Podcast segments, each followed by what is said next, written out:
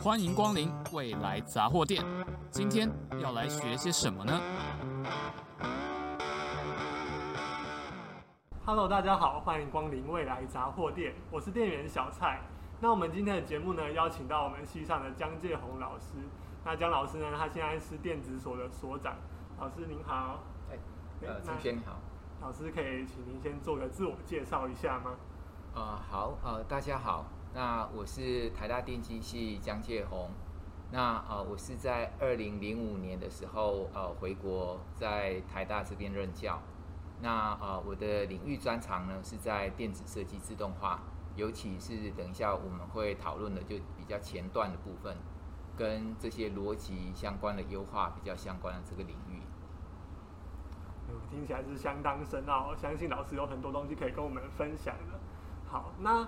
如果大家有看科技的新闻的话，可能会听到说，今年八月的时候，美国对中国进行了一个 GAAFET 的技术的 EDA 限制。那这个限制呢，引发了中国他自己的轩然大波，就说，哎，这样子的话会不会对他们半导体的先进制程造成影响？那 GAAFET 它是一个就是用于三纳米制程以下的先进制程的一个技术。那好，大家可能。会想说，哎，EDA 是什么啊？有这么厉害吗？台湾人听到 EDA 这三个字，可能最先想到的是高雄的义大世界了。对，对啊。那这个东西到底是在研究什么呢？因为江所长他今天他是这方面的专家，那我们今天就节目内容就会充分的讨论说，EDA 到底对我们来说有什么重要性？它未来的发展是什么？好，那首先想请问老师了，就是说。呃，对于电机领域还有非电机领域的人来说啊，我们为什么要认识 EDA 这个项目呢？好，呃，我想就是电子电子设计自动化其实跟半导体产业这整个呃发展其实离不离不开它的关联性。是。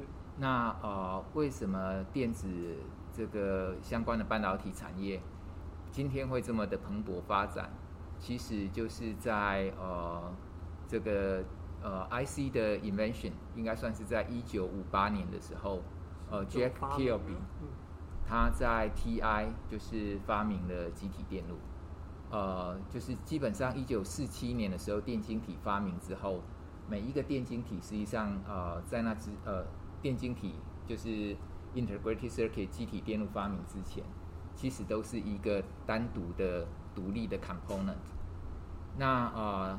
Integrated circuit 为什么会变得非常的重要的原因，可能算是人类文文明里面一个最重要的发明之一。那呃，这时候我们可以做的事情是把所有的这些电晶体、电阻、电容跟电感这些相关的器件，全部都把它呃，就是机体化组合在一个呃相关的基板上面。对，那啊、由于有一九五八年的这个 Jack Kilby 这个 invention 之后呢，呃，实际上另外一个很重要把它商业化啊、的这个技术是在呃大概一九六零年代左右，哦、呃、Fairchild 也就是 Intel 它呃前身。那一九六五年的时候，呃，Moore 他呃对于他们公司有一个愿景，就是说。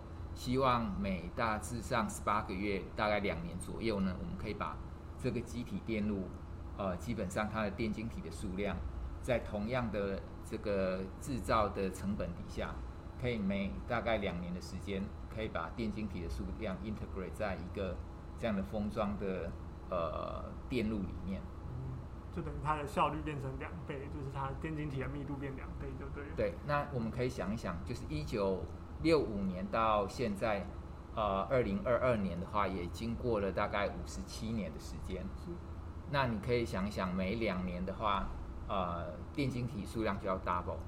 那这个指数成长其实是一个非常快速的一个增长的关系，就有点像是呃，我们说呃，原子弹它为什么可以有这个所谓的 chain reaction，就是连锁反应。嗯。对。那就是一分裂成二，二分裂成四。那这个指数的成长的爆发是非常非常快的，是，对。那也由于是有这个 Moore's Law 的驱动，让整个半导体的发展，呃，可以非常的就是有一个很稳定的一个前进的一个动力，对。那我们可以想象，就是说，呃，如果今天我们要做这些设计，有这么多的电晶体可以用，那其实我们可以设计出非常强大功能的这些呃计算的呃这些处理器。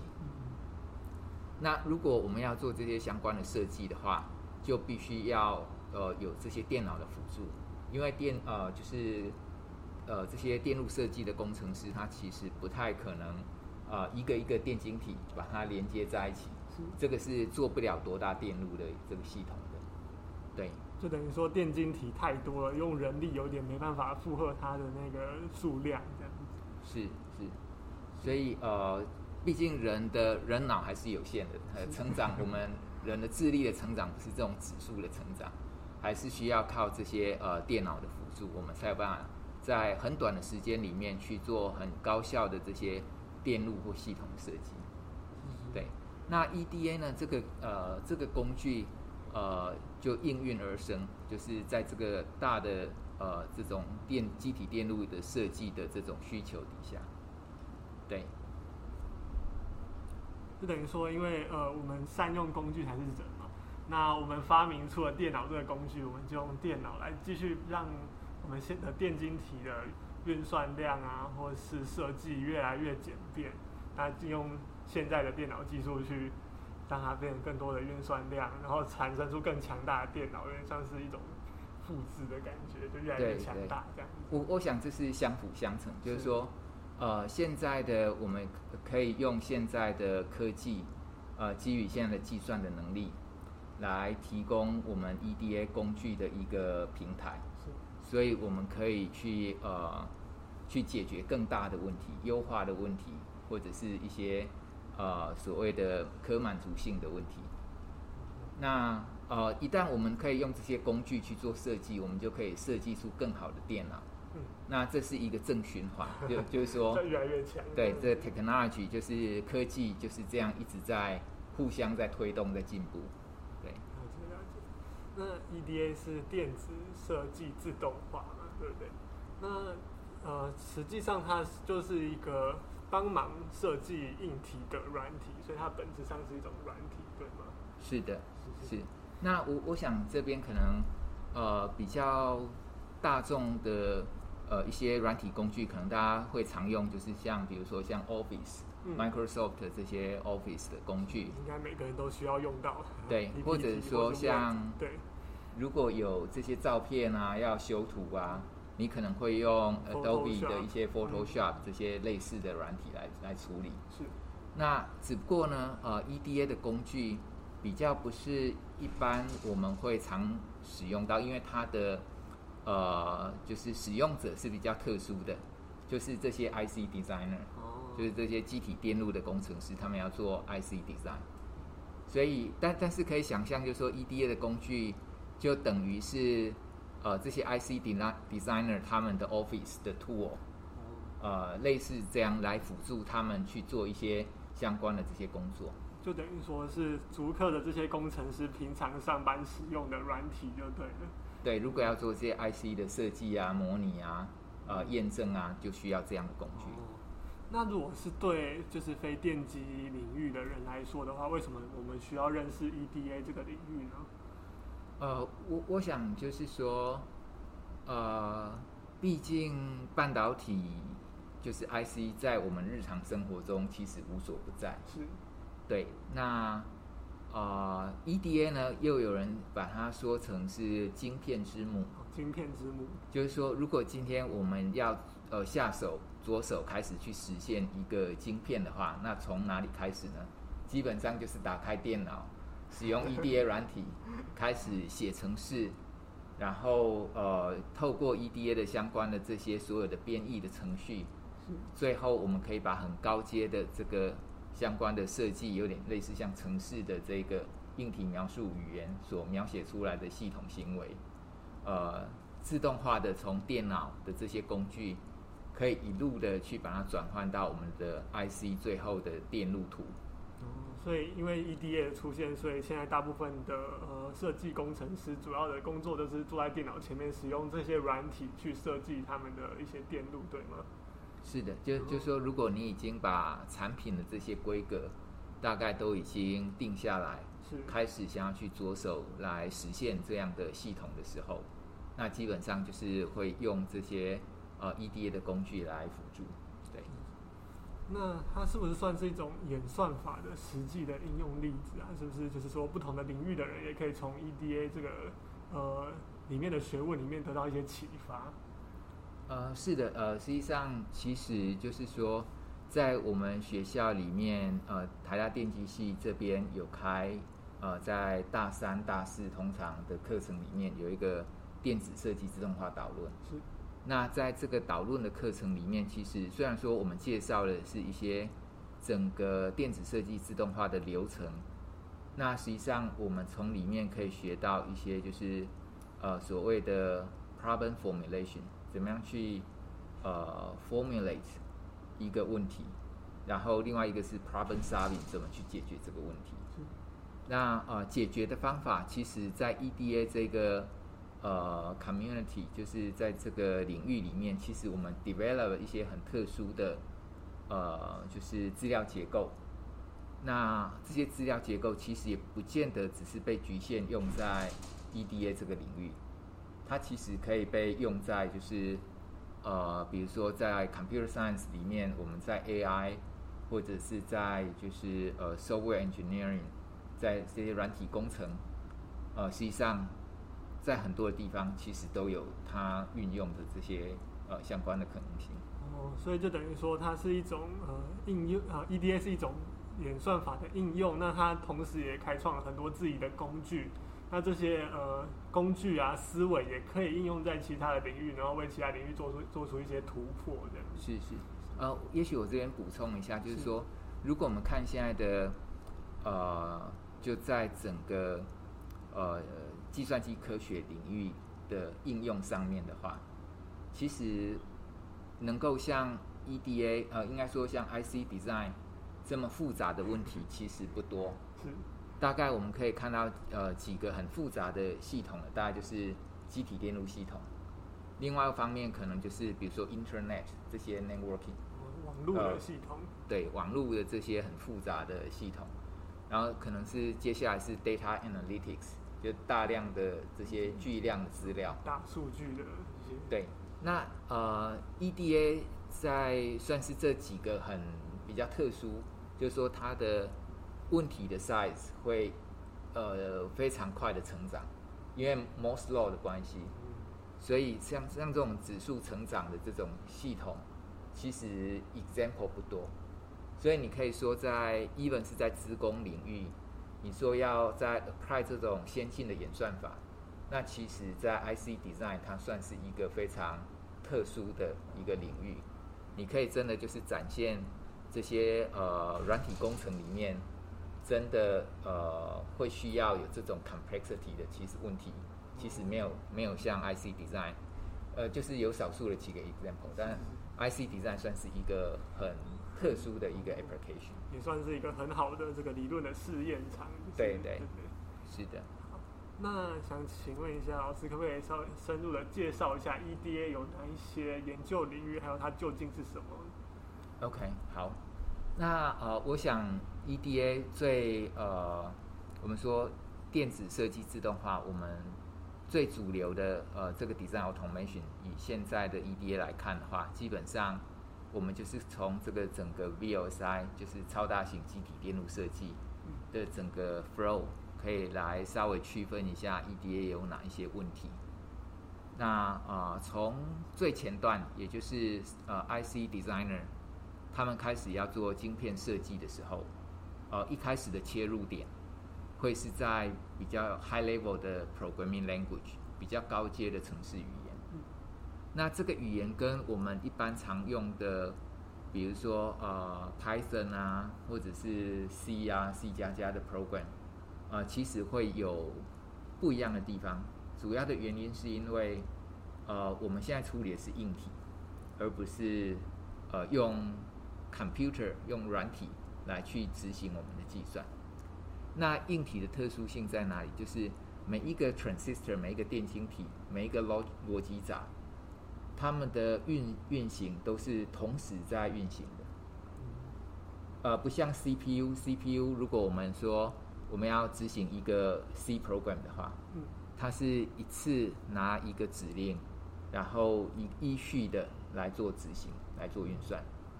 那当然，我们现在有平行计算，就是说你可以用多个 core，呃，多个系统是呃多核心或者是 multi-thread 的这种方式，呃，或者像 GPU 有这种平行的处理能力，嗯，对，那就有点像是这种平行处理，只不过它的抽象层级又呃在更就是更细微的地方的平行化。因为每一个逻辑闸，每一个电晶体，基本上，呃，一旦这个 power on，一旦呃就是电源打开之后，它们是同时都在都在运作的。所以我们的这些比较高阶的硬体描述语言就要去支援这种大量平行的这种观念。所以我们说，呃，当我们做一个呃相关的呃，比如说呃 finite state machine。呃，我想想，就是这种有限状态的这种机器，对，是翻译是这样子说，有限状态机，呃，就有点像是我们的，比如说 vending machine 好了，就是自动贩卖机，嗯，哦、那实际上它就是会有这些记忆的功能嘛，是。对，那当你投个币，呃，它要记录说，哦，你现在投了多少零钱，那。达到某一些呃金额之后呢，可能某一些饮料的灯就会亮，你就可以去按。嗯、那像这些功能，呃，有这些记忆功能，这些呃，就是电路的话，呃，通常我们可以把它叫做是所谓的 finite state machine，就是有限状态的这种呃自动机。嗯，对。那当比如说我们用这种硬体描述语言要去描述这种自动机的行为的话，实际上我们就是要去 support 说哦。这些的所有的这些呃状态的转换，其实它必须是透过这种平行的呃电路的执行来去办到的，所以它的这些呃相关的呃 programming 的这些环境，呃写程式的环境就会要去 support 这些 concurrency。嗯，就等于说它。执行的条件不一样，不再是一个接着一个执行，而是很多的指令同步在进行当中的。对的，对，是。那在这边的话，就是说，呃，这是比较高阶的部分，就是我们呃 EDA 的 tool 会想要让呃这些 circuit designer 啊、IC 设计者，他们可以在更高阶的语言来做这些相关的程式的编写。那呃，其实这边可能。啊、呃，如果大家有一些比较程式的经验的话，你可能会学过一些可能不一样 abstraction level、不一样抽象层级的这种 language。嗯，那可能大家比较常接触就是比较高阶，比如说像 Python 啊、C 啊或 C 加加。但是如果呃更深入的去做一些呃相关的程式编写，可能尤其是电机或资工的同学。可能会进一步去学一些，就是组合语言，可能已经很少这类的课了，对。但是如果你要去做一些更呃细微的、这更直接的这种硬体的控制的话，那其实你就要进入到非常低阶的语言，就等于说从人看得懂的语言变成电脑看得懂的语言，对对对。那 EDA 可能中间这些软体可以帮忙做翻译或是转换。对对，那实际上就是 EDA 在前段的部分，呃，第一个我们就是要去 support 这些，呃，让 programmer 可以去，呃，IC designer 可以去做 programming 的这些相关的 programming environment。那所以它不只是 programming environment，你还要去 support，比如说 simulation，你要去让呃这个 IC designer 城市设计者，他可以去验证他的写的程式到底正确性。呃，是不是对的？那我们要有一些 debugging 的 support，让 circuit designer 可以去 debug，去找出他们在写程式的时候哪里写错了。这个都是在这个比较呃 programming 的 environment 所要提供。所以不只会要有办法跑程式，也要办法模拟出一些结果，并且验证所以，我现在呃写的程式是不是有问题的这样子。对，对。好，那另外就是说。一旦有了这个编写程式的环境之后，那接下来的另外一个问题是，当我们在这个高阶的程式语言里面，呃，写了一个，比如说 C 等于 A 加 B 好了，是，那呃，这个相关的计算，我们要把它变成是硬体来实现，那这时候就会有很多的呃相关的一些考量要会出现。我举个例子来说，在这边通常我们要做所谓的合成呢，合成就是要把一个比较抽象层级比较高的，把它转换到一个抽象层级比较低的这个转换过程，叫做一个合成的过程。对。那在这里，我们从一个高阶的程式语言要把它编译到让更接近我们的逻辑闸可以 implement 的这个呃地步的话。那啊、呃，以刚刚的 C 等于 A 加 B 这个例子，嗯，那我们就会需要去呃知道说呃这边可能是几个 bit 的一些呃加法，就是它的位元数要几个位元的加法，然后呃这个加法器可能我们需要在多快的时间里面就要呃计算出结果，所以加法器其实也又有很多种变形。呃，根据我们的这些呃 delay 的 condition，那你可以用一些呃 boost encoding 啊，做一些很加速加速的一些相关的优化。对，所以呃，就是说通常我们有一个 design 之后，我们也会有一个 design 的 constraint，就告诉我们说这个设计呢，呃，它要跑在多快的速度，有一些限制就对了。对，然后比如说它要低呃低功耗，也许它是运用在手机的呃这个处理器上面，所以呃我们是用电池，所以不能够耗电量太大。对，那啊、呃、所以有了这个 design，有了 design constraint，所以我们要有一个就所谓的高阶合成要做的步骤，就是把啊、呃、一个比较高阶的呃这个 program 要把它就是呃 map 到呃就所谓的一个。Register transfer label 就是在这种暂存器阶层的这种呃呃抽象层级的一个 design，对，就是比较靠近电脑的感觉一点，就跟高阶的语言比起来，需要考虑一些记忆体的配置的问题，然后有更多实际的条件需要考虑这样。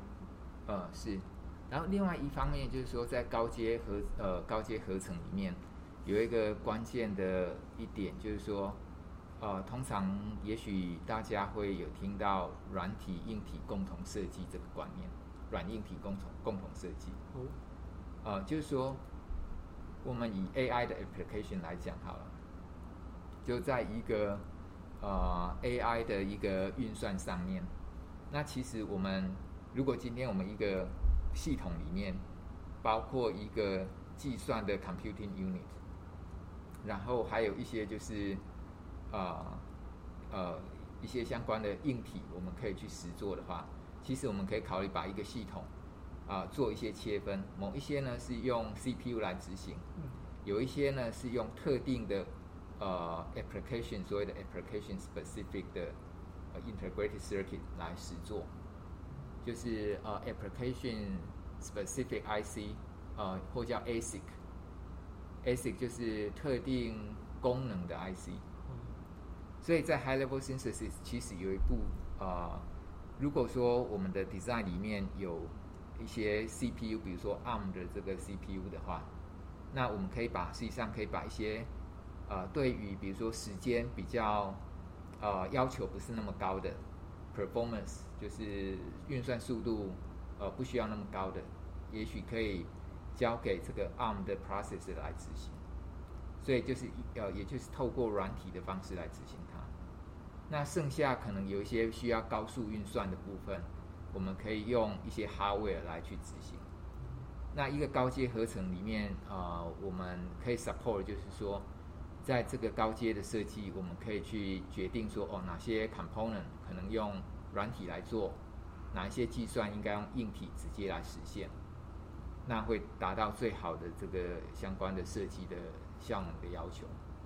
嗯，所以说，就是根据这个晶片它的特别的用途去做架构上不同的设计，让呃资源可以分配的比较有效一点，然后运算可以跑得比较快一点，也算是高阶的 EDA 会要研究的课题，是吗？对，对，了解了解。那刚呃说到呃从这种高阶合成 High Level Synthesis，呃我们通常会合成到一个刚刚提到的 Data 就是 Register Transfer Level 的这个呃 Design。啊、呃，就是暂存器层级的这一个设计。那啊、呃，在这个层级的设计呢，我们就有很多的暂存器，呃，去 specify，比如说刚刚的 C 等于 A 加 B 这些相关的数值的运算，它们之间存储的关系，呃，怎么样？呃，谁跟谁要做运算完之后要储存在哪里？所以是这个抽象层级。好，那有了这个所谓的 RTL design 之后呢，接下来就是一个逻辑合成。要做的事情就是把这个 RTL，就是呃暂存器层级的这个电路，嗯、要把它就转换成是逻辑闸层级的电路。那逻辑闸层级基本上就是这些 AND OR NOT gate，这些可能我们高中有提到，可能 AND OR 这些布林代数的这些逻辑。嗯、那在呃就是我们数位电路里面呢，实际上这些 AND OR NOT 就是呃变成我们非常基础的这些。呃，布林的运算的这些元件，对，那逻辑设计一个很重要的目标就是怎么样用最少的 logic gate 啊、呃，去比如说 implement 去实现我们的 IC，就是越少的逻辑闸就会让这个面积越小，然后做的更有效率这样子。对，那通常我们会要要求就是呃，这个逻辑的深度也不能够太深。那所以我们的速度可以运算的比较快。好，那呃，所以这个部分呢，就是在逻辑合成啊、呃，我们会做的。那把这些逻辑闸，我们会更进一步的把它转换成是呃，就是电晶体的电路。嗯。那这边会做一步所谓的 technology mapping，就是如果今天我们的 IC 要做在比如说二十八纳米制程，或者是七纳米制程。那在这一步，呃，depends on 我们的，呃，根据我们最后的 target 的 implementation 是什么样的，呃，technology，就是哪一个制程节点，嗯，那我们会就是针对那一个制程节点的，呃，这些电晶体来做相关的呃优化跟配置。所以这个这个步骤就是要看说它最后是要用什么样的制程去做，然后来做不一样的配置，这样。对对。好，那一旦呃这些电晶体的这些呃电路都已经完成之后呢，呃接下来我们通常会做的事情，就是在合成里面，我们把它叫做是 physical design 或 physical synthesis，就是实体的设计或实呃实体的合成。那这步的话，就是我们会把电晶体实际上它的 layout 把它决定出来，所有的 layout 就是电路图。是，对，那我们就包括。呃，几个重要的问题，比如说我们要把电路去做 partition，去切分成几个比较大的区块，嗯，然后去做摆置，所谓的 placement。那摆完之后呢，我们要做所谓的 routing，就是这些逻辑闸的这些呃这些接角，实际上它们被需要被连接在一起。那这些连接的绕线要怎么绕？这就是所谓的 router，呃，就是绕线器要做的事情。对，那。这些相关的工作怎么做？呃，partition，呃，切分，怎么做 placement，呃，做这些摆置，还有做这些 routing，就是绕线，这就是 physical synthesis，呃，实体设计我们要做的。听起来是一门大学问，有很多东西要考虑的。对，因为我们想象现在的呃，比如说五纳米制程，现在呃最先进的这些晶片。已经可以有上百亿个电晶体，上百亿个电晶体。那我们要把这些电晶体这些接角接起来，其实是一件非常复杂的工程。对，那个用人应该是画不出来。